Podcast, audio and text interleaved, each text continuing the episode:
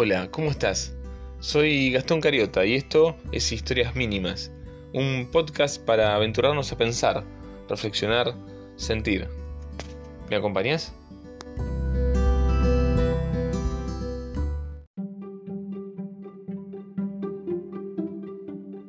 Decidí titular este episodio Ser repugnante. Resulta que en un avión, ya iniciado el vuelo, una señora insistentemente comenzó a oprimir el timbre para llamar a la azafata. ¿Cuál es el problema, señora? le pregunta la azafata. ¿Es que no lo ve? responde la dama. Me colocaron junto a un socio indígena. No soporto estar al lado de uno, de uno de estos seres repugnantes. ¿No tiene otro asiento? Pero, por favor, cálmese, le dice la azafata. Casi todos los asientos están ocupados, pero Voy a ver si hay un lugar disponible.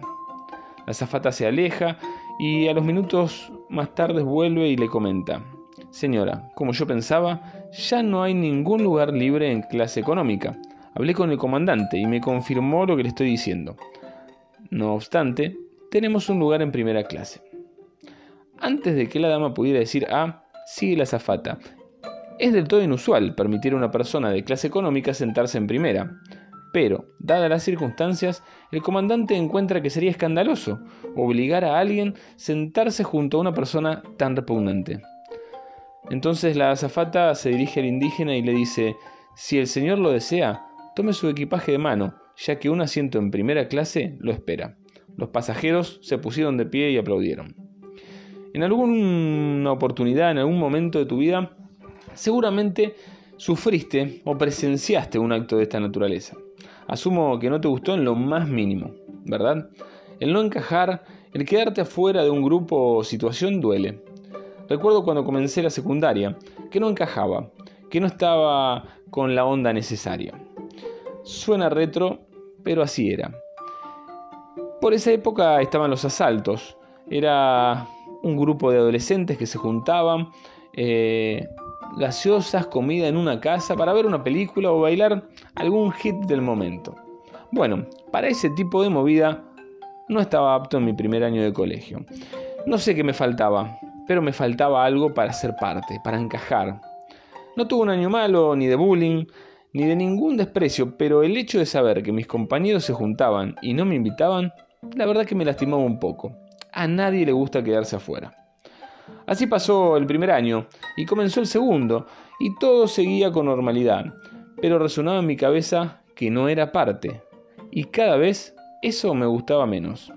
Mientras el año avanzó, hasta que de repente nos encontramos en un campamento. No sé por qué, pero ese momento me dije, es ahora o nunca. Hice un clic y me encontré haciendo cosas proactivas con el propósito de pertenecer. Sentí que debía hacerlo para que el tren no volviera a pasar enfrente mío y me dejara en el andén. Así que me puse al hombro el hecho de que si no me metía por mi cuenta a encajar, nadie lo iba a hacer por mí. No sé la verdad si mi proactividad fue buena o no, pero pasé a ser parte, a encajar, a tener un poco de voz en el medio en el que me movía. No puedo decir que era el chico popular, pero no era alguien que sobraba. Había puesto de mí para salir de esa situación, había decidido ser yo, pero en forma relevante. Después, a medida que crecí, me di cuenta que no importa si encajas o no, que tenés que hacer de buena fe lo que deseas, lo que te llena, y si la sociedad no te abre los brazos, que se joda, que se queden sin tu maravillosa presencia. Pero bueno, cuando tenés 14 años, el deseo es ser parte. Como les comentaba, no fue algo grave, eh, nunca nadie me denigró, no me trataron mal, pero el sentirme excluido me alcanzó para darme cuenta que todos tenemos valor, que todos estamos a la misma altura en este mundo. Te animo a que te sientas parte, no importa lo que te diga el resto. Vos sos parte, sos capaz y tenés muchas capacidades para llegar a donde tu corazón te diga.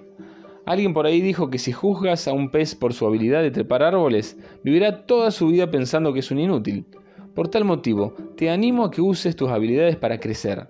Busca tu rumbo, no te limites. El que busca te aseguro que encuentra. Y nunca, pero nunca, estés del otro lado, limitando, segregando, haciendo que alguien se sienta menos por ser diferente a vos, o no cumplir con tus estándares.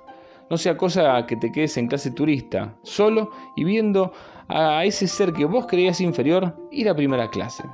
Hoy más que nunca, intentemos pensar que el mundo necesita de nuestro granito de arena para transformarse en un muy buen lugar para vivir. No es una utopía, es un deseo que sé que lograremos.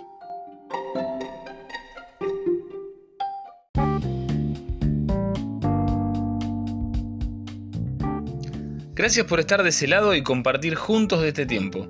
No perdamos el rumbo y como suelo decir por alguna parte, hagamos que las cosas sucedan. Te espero el próximo viernes en otro episodio de Historias Mínimas. Chau, Dios te bendiga.